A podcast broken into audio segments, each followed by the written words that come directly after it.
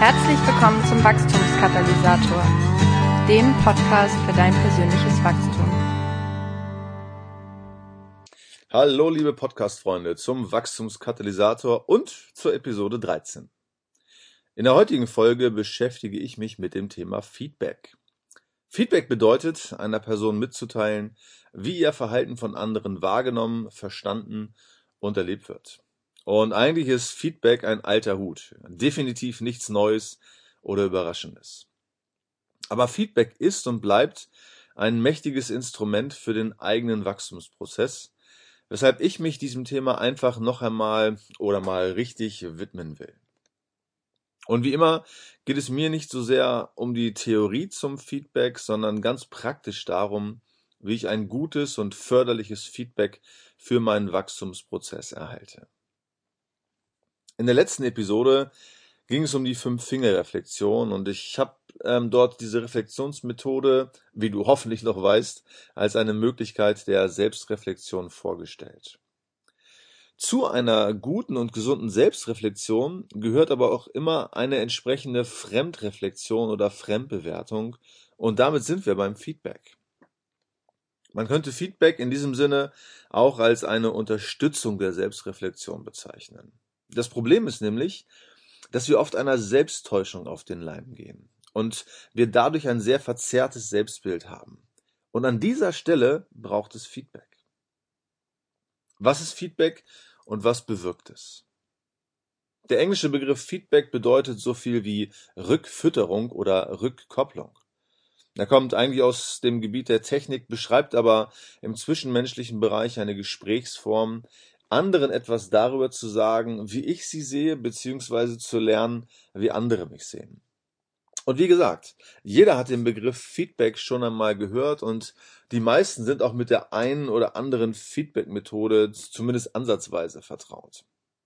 Ja, um uns nochmal kurz vor Augen oder besser gesagt vor Ohren zu führen, was genau Feedback bewirkt, hier eine kleine Liste von 13 Funktionen des Feedbacks, die sich in Jörg Fenglers Buch Feedback geben, Strategien und Übungen finden. Erstens. Feedback hilft bei der Selbsteinschätzung. Zweitens. Feedback steuert Verhalten. Drittens.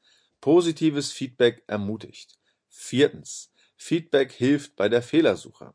Fünftens. Feedback fördert persönliche Lernprozesse. Sechstens. Feedback hebt die Motivation. Siebtens. Feedback hilft, zielgerichtet zu arbeiten. Achtens.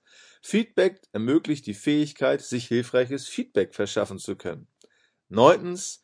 Feedback führt zu einem Zuwachs an Einfluss beim Empfänger und beim Geber vom Feedback. Zehntens. Feedback bewirkt eine engere Verbindung mit der Aufgabe. Elftens. In Verhandlungen hilft es bei der Einschätzung von Angeboten. Zwölftens. Feedback hilft bei der Identifikation mit der Arbeitsumgebung und bei der Planung von beruflicher Entwicklung.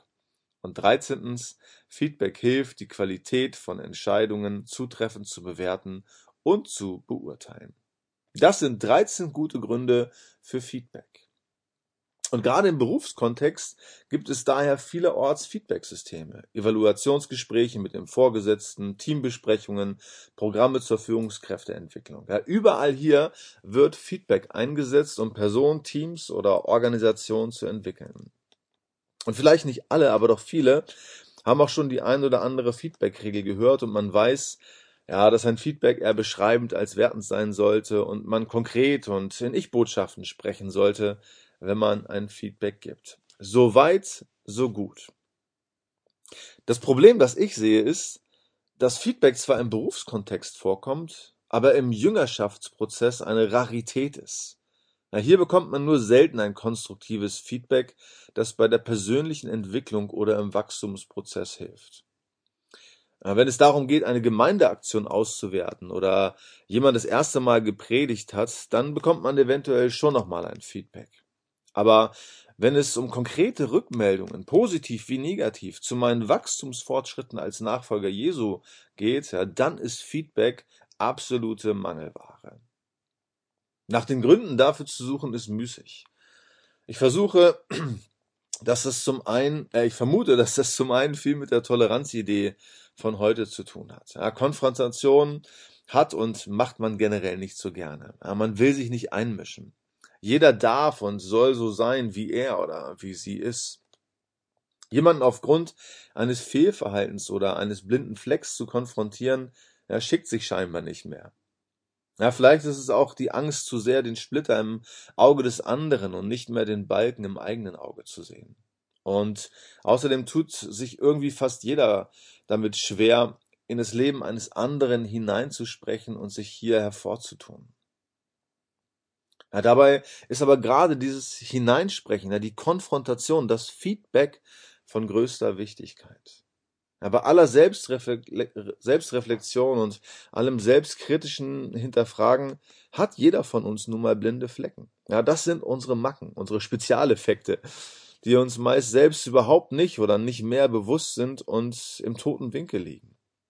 Aber unser Umfeld, unsere Freunde, Leiter, Zweierschaftspartner, Pastoren, Mentoren, ja, die sehen diese Macken sehr wohl.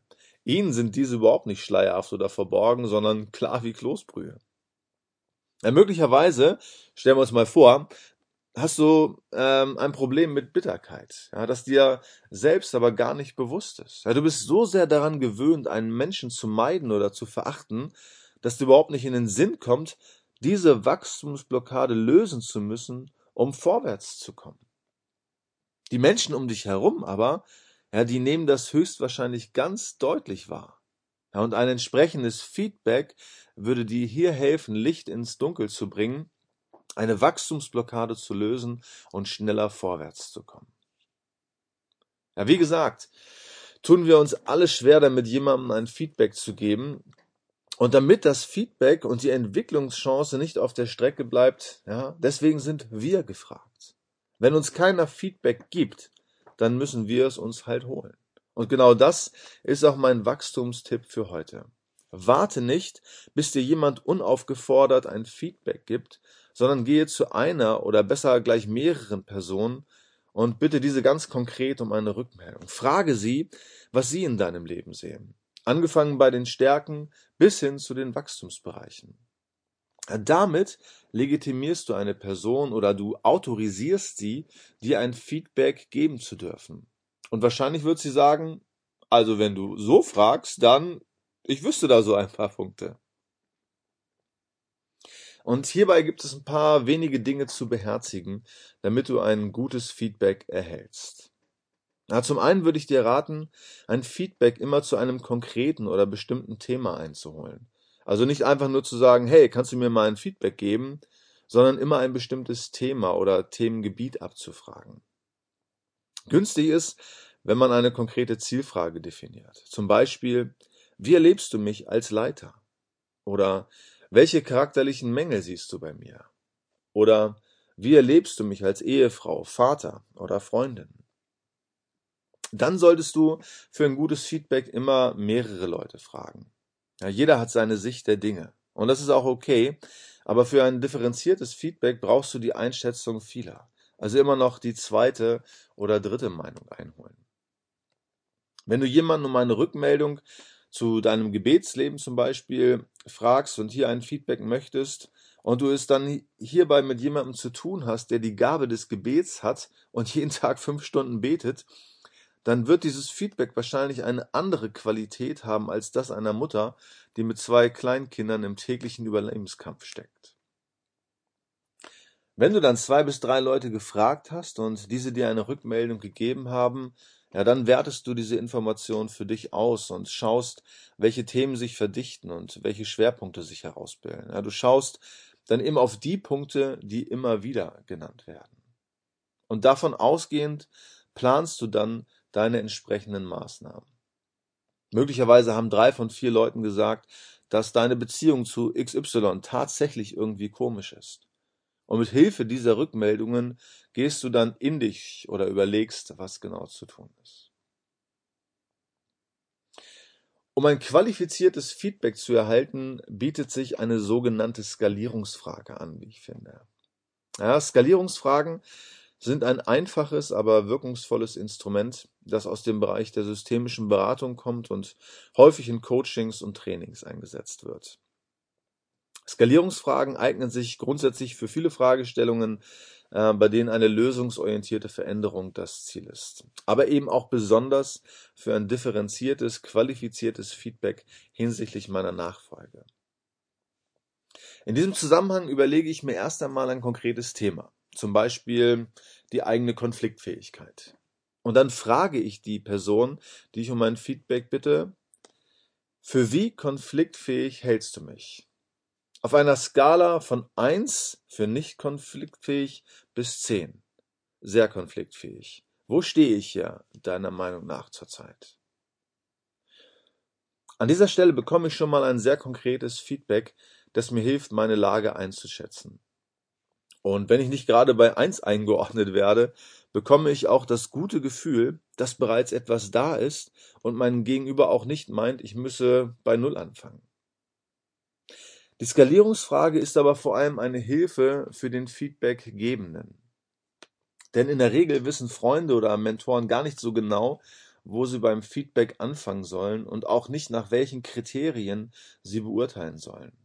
Und Skalierungsfragen helfen hier bei der Objektivierung ganz subjektiver Eindrücke.